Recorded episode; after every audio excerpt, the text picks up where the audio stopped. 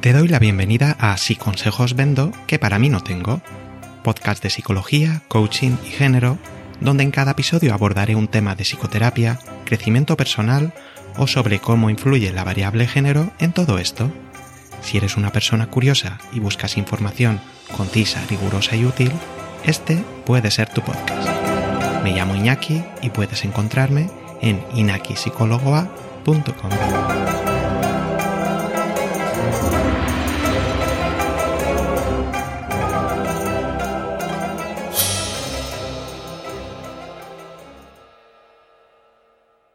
En el episodio de hoy, dentro de la sección de psicología, hablaremos sobre por qué nos deprimimos.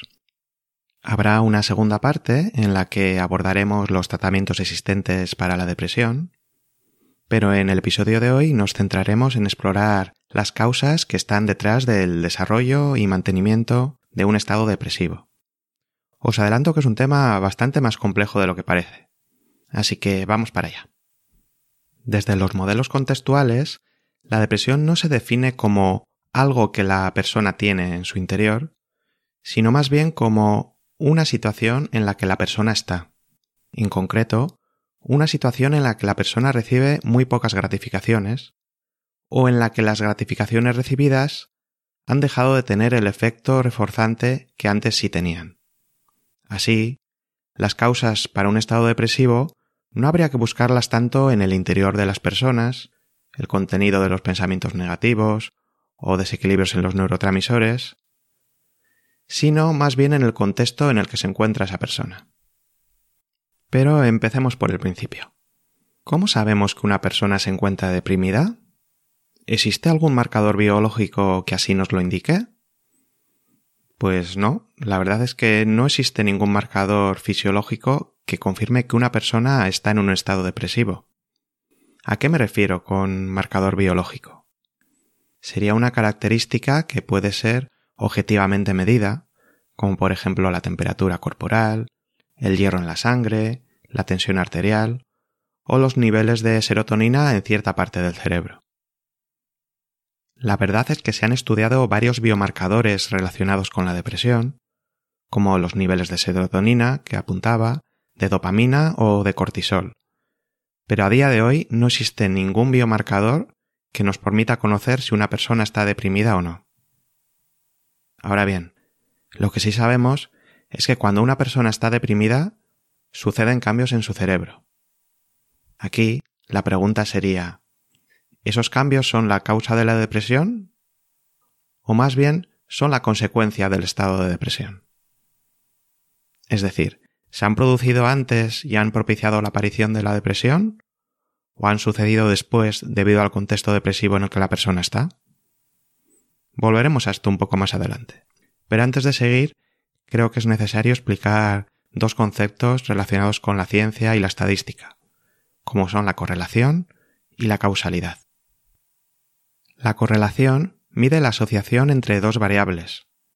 ¿En qué grado esas variables varían de forma conjunta? A la vez. Muchas veces, cuando vemos que dos cosas varían a la vez, pensamos que una puede ser la causa de la otra. Pero hay que tener en cuenta que la correlación no nos dice nada sobre la causa, solo nos indica que varían a la vez. Por ejemplo, podría ser que A fuera la causa de B, es decir, que cambios en A produzcan como efecto cambios en B. Podría ser también que B fuera la causa de A pero podría suceder también que otra variable c fuera la causa de A o de B. Pongamos un ejemplo. La estatura y el peso. ¿Existe relación entre estas variables? Imaginemos que para saberlo elegimos a una persona y la medimos y pesamos día a día, desde que nace hasta que muere. Y veríamos que sí, que a medida que crece, también tiende a aumentar de peso, y viceversa. Pero esto solo sucede en los primeros años de vida, ya que cuando alcanzamos nuestra altura máxima, podemos seguir teniendo cambios de peso, pero estos ya no correlacionarían nada con la altura. Pero si se publicara un estudio que analiza ambas variables en los primeros cinco años de vida de una persona, podríamos llegar a pensar de manera errónea que los cambios en la altura son la causa de los cambios en el peso. De hecho, hay muchos ejemplos curiosos sobre correlaciones casi perfectas, es decir, que varían casi a la vez hacia arriba y hacia abajo, en las que está claro que ninguna variable es la causa de la otra. Por ejemplo, el número de escuchas de una canción navideña suele correlacionar con los casos de gripe. O el consumo de margarina de los ciudadanos de Estados Unidos se relaciona con la tasa de divorcios en el estado de Maine de manera casi perfecta.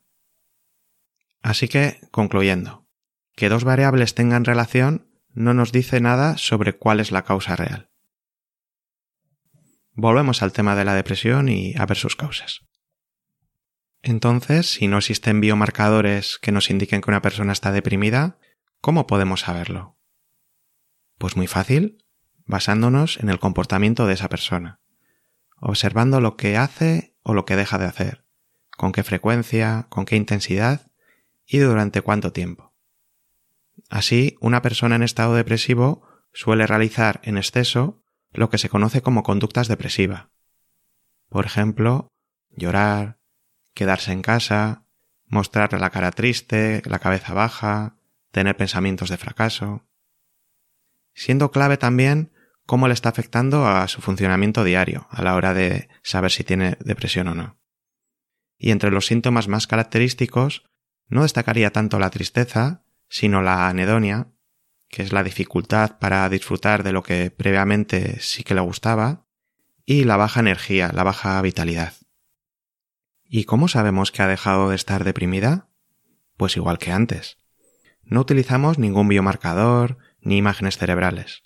Sabemos que ya no está deprimida porque ha reducido las conductas comentadas y ha recuperado su funcionamiento en distintas áreas vitales. Pero he leído que la depresión tiene causas genéticas. ¿Qué dices sobre ello? Sí, es verdad que se ha probado la influencia de la herencia genética haciendo estudios con personas gemelas, aunque todavía no se sabe muy bien por medio de qué vías influye esa herencia genética. Eso sí, muchas veces confundimos origen genético con predeterminación. Por ejemplo, ¿significa que si tu madre ha estado deprimida, tú también vas a estarlo? No. Significa que tendrás una mayor predisposición, una mayor vulnerabilidad biológica, pero en ningún caso estás predeterminada a tener una depresión. Y si tus progenitores no han sufrido depresión en su vida, ello tampoco te garantiza que no llegarás a desarrollarla algún día, si es que te mantienes en un contexto muy adverso. Como vemos, la depresión es un trastorno complejo y multicausal. Con multicausal me refiero a que se puede llegar a desarrollar una depresión por distintas vías o causas, algunas con más peso que otras, y también con diferencias entre cada caso particular. Y como ya vimos en el episodio número 6, Biología y Género, la biología y los aprendizajes que ha tenido una persona interactúan entre sí. Y a la hora de explicar estas interacciones para el caso de la depresión, me parece interesante usar el modelo biográfico y transaccional que proponen Ernesto López y Miguel Acosta. Es biográfico en el sentido que tiene en cuenta la historia de aprendizaje, las experiencias de vida de la persona. Y es transaccional en la medida en que tiene en cuenta también el contexto en el que la persona se encuentra, así como la interacción entre esa historia de aprendizaje y el contexto actual a la hora de entender cómo se desarrollan los problemas psicológicos en general y la depresión en este caso particular. Y entre los elementos que tienen en cuenta podemos encontrar en la parte del contexto y como antecedentes los acontecimientos adversos que ha vivido y las fuentes de gratificación, que serían las fuentes que le dan vitalidad, ganas de vivir a la persona. En el apartado referente a la persona tendríamos en cuenta cómo percibe las situaciones, qué siente, qué piensa, qué cambios fisiológicos tiene y qué hace finalmente, cómo actúa en ese contexto de sensaciones y pensamientos. Y volviendo una vez más al contexto externo, qué consecuencias tiene lo que la persona hace. Son muchas cosas, pero vamos a ir una por una e iré poniendo también algunos ejemplos de cómo pueden llegar a interrelacionarse.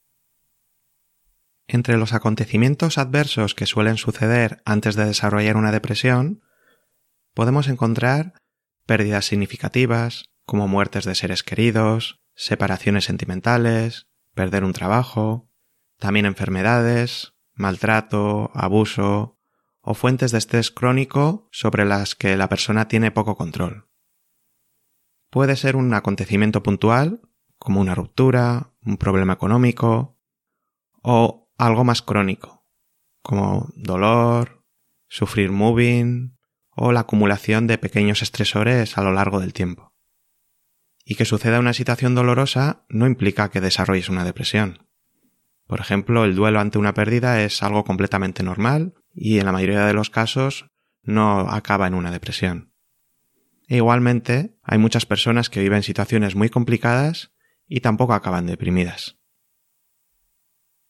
El segundo elemento sería que las fuentes de gratificación sean escasas dentro del contexto en el que la persona está.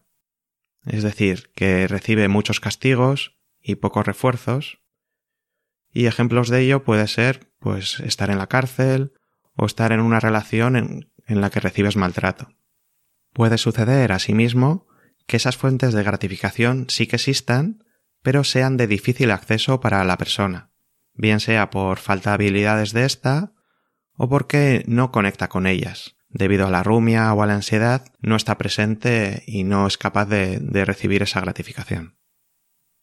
Este último elemento, el de la presencia, sí que tiene que ver con el comportamiento de la persona y podemos trabajar para modificarlo. Seguimos ahora con la parte de la persona, la que tiene que ver con su biografía vital.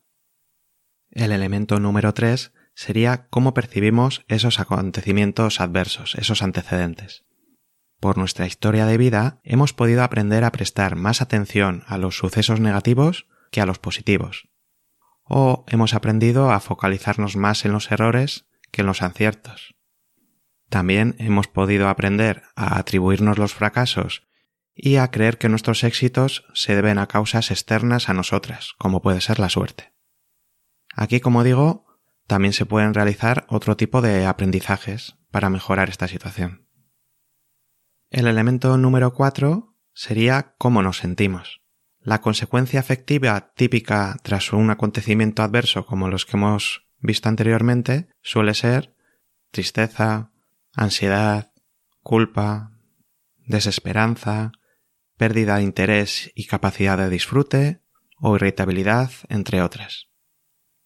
Estas emociones influyen en cómo actuamos, qué hacemos o qué dejamos de hacer. Pero como vimos en el episodio número 5 sobre aceptación, en ningún caso controlan realmente nuestros actos, puesto que siempre es posible hacer algo sin ganas, por ejemplo. Lo que sí es cierto es que cuantas más intensas son esas emociones, más tendemos a actuar basándonos en ellas. Más difícil es actuar y elegir libremente, no de manera rígida y automática. Otro aspecto interesante respecto a las emociones es que no se mantienen en el tiempo indefinidamente, ya que tienen un inicio y un final. Y si se mantienen en el tiempo, eso tiene que ver también con lo que hacemos o dejamos de hacer.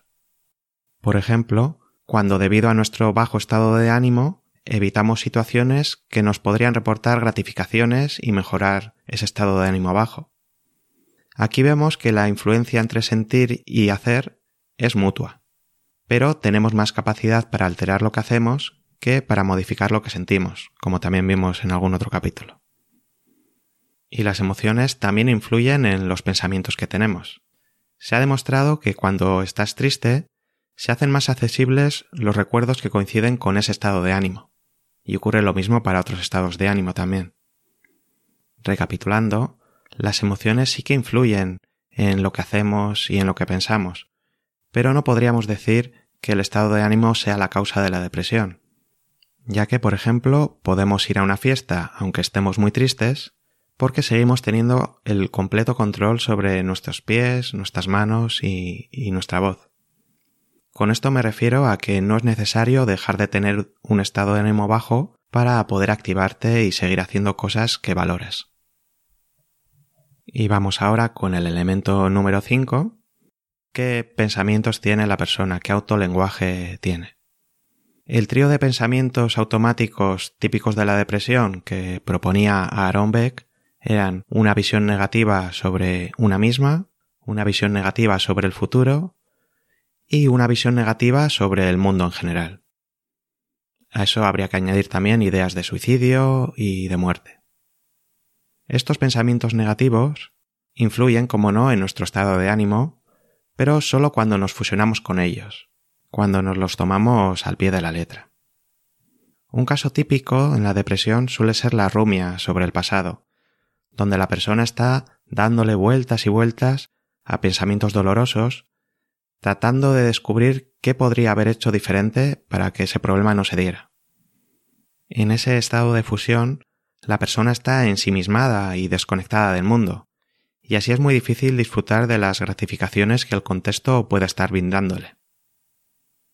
Igual que con el estado de ánimo, podemos aprender una forma más sana de relacionarnos con esos pensamientos, de forma que no influyan tanto en lo que hacemos. Sobre esto hablaré en el próximo episodio del podcast, no te lo pierdas. Resumiendo, los pensamientos tampoco serían la causa de la depresión, en el sentido de que podemos seguir teniendo pensamientos automáticos negativos y ser capaces de no luchar contra ellos ni dejar que nos enreden, y en cambio sí hacer algo valioso con nuestra vida, algo que teníamos ya planeado, por ejemplo. El elemento número 6 sería la biología, los cambios fisiológicos que se dan dentro de la persona. Más en concreto, las alteraciones neuroendocrinas, que afectan al sueño, al apetito y a la falta de energía. Y suelen aparecer según la depresión va desarrollándose. Así yo diría que son más bien una consecuencia del estado depresivo que una causa. Lo que sí es cierto es que cuando aparecen sí que tienen una influencia y afectan en el estado de ánimo. Si se duerme poco, por ejemplo, o influyen en la habitación de actividades debido a la poca energía que tiene la persona.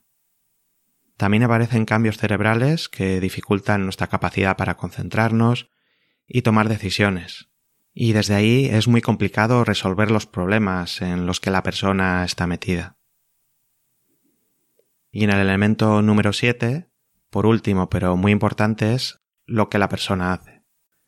Aquí suelen aparecer acciones como aislarse socialmente, evitar ciertas actividades, la inactividad, el quejarse en exceso, etc. Es importante señalar que la persona no actúa en un vacío, lo hace en relación con lo que siente, piensa y en sus experiencias pasadas de vida y como veremos en la segunda parte de este episodio, aquí es donde suelen poner el foco las terapias contextuales. Bien, volvemos al contexto externo y en el elemento número 8 tendríamos las consecuencias que tienen esas acciones que hace la persona. Algunas de ellas son contraproducentes, ya que reducen las posibles consecuencias gratificantes que podría recibir la persona, al evitar hacer actividades potencialmente agradables, al evitar estar con gente que podría afectar positivamente en su estado de ánimo. Estas acciones también pueden suponer un deterioro de las relaciones sociales y el consiguiente impacto negativo que ello puede tener a medio plazo. ¿Y por qué haría alguien algo tan contraproducente? Porque las personas en estado de depresión actúan fusionadas con esas emociones y esos pensamientos y al evitar esas situaciones lo que obtienen es un alivio temporal. O al estar dándole vueltas a un pensamiento, por ejemplo, sienten que están haciendo algo, ocupándose del problema. En el primer caso, es fácil que tras ese alivio aparezcan otras emociones como la culpa o pensamientos sobre su poca valía, y éstas al final acaban incidiendo sobre su bajo estado de ánimo. Y en el segundo caso, en el de la rumia, el estar tanto tiempo dándole vueltas a pensamientos dolorosos les mantiene en contacto con, esas sensaciones dolorosas también y es una de las causas que, que influye a la hora de mantener ese estado de ánimo bajo. Por otra parte, también es posible que la persona esté obteniendo algunas ganancias, como recibir más atención social debido a sus quejas, o conseguir librarse de alguna tarea o responsabilidad que les está generando ansiedad. Pero ¿significa eso que la persona sigue deprimida por interés? No, no, ni mucho menos. Ninguna persona elige mantenerse deprimida. y menos teniendo en cuenta el sufrimiento tan grande que ello conlleva. Pero, a veces, puede ayudar que las personas de alrededor dejen de prestar tanta atención a las quejas de la persona deprimida. Pero hay que ver caso por caso. En general, como vemos, lo que la persona hace tiene bastante que ver con que la depresión se desarrolle y se mantenga en el tiempo. Pero no todo depende de la persona. Y conviene recordar que, viviendo en un contexto muy adverso durante el suficiente tiempo, prácticamente todo el mundo acabaría en un estado depresivo. Para ir terminando el episodio, me gustaría explorar muy brevemente la relación entre ansiedad y depresión, debido a que en muchas ocasiones se dan ambos trastornos de forma simultánea, lo cual puede llegar a parecer paradójico, ya que a nivel de actividad podríamos pensar que están en extremos opuestos. Con ansiedad, por ejemplo, no puedes parar quieto y con depresión estás mucho más pasiva e inactiva. De hecho, entre los síntomas de la depresión aparecen algunas conductas extremas. Hay personas que tienen un enlentecimiento al hablar y al moverse, mientras que otras tienen inquietud y agitación motora. También hay otras que pierden el apetito, mientras que otras comen bastante más. Y lo mismo sucede con, con el sueño, con lo que dormimos. Existen varios estudios que indican que la ansiedad suele aparecer antes que la depresión. De hecho, cuando se mantiene en un estado ansioso durante mucho tiempo, la persona comienza a desgastarse físicamente debido al cortisol. Y como no consigue solucionar los problemas por más que se esfuerce, es posible que desarrolle lo que se llama indefensión aprendida, que de forma informal sería haga lo que haga, da igual. No tengo ningún control sobre los resultados así que casi mejor no hacer nada. Y este comportamiento de inactividad y desesperanza se va pareciendo más a lo que es un contexto depresivo. Una de las hipótesis es que los síntomas como la agitación motora o el aumento de apetito y el insomnio indicarían una mayor presencia de la ansiedad cronificada junto a la depresión. Pero también es posible que los síntomas extremos de la depresión se deban a distintas fases de la misma o que se ha desarrollado por distintas vías. Como ves, todavía nos quedan muchas cosas por descubrir. Hasta aquí el episodio de hoy. Espero que haya sido de tu agrado y muchas gracias por haberme escuchado hasta el final. Ya sabes que puedes ayudarme compartiendo este episodio con alguien que creas que le puede ser útil y en cualquier caso, espero verte de nuevo dentro de 15 días en un nuevo episodio en el que hablaré sobre cómo tomar distancia de ciertos pensamientos. Hasta entonces, cuídate mucho. Salud, coraje y amor.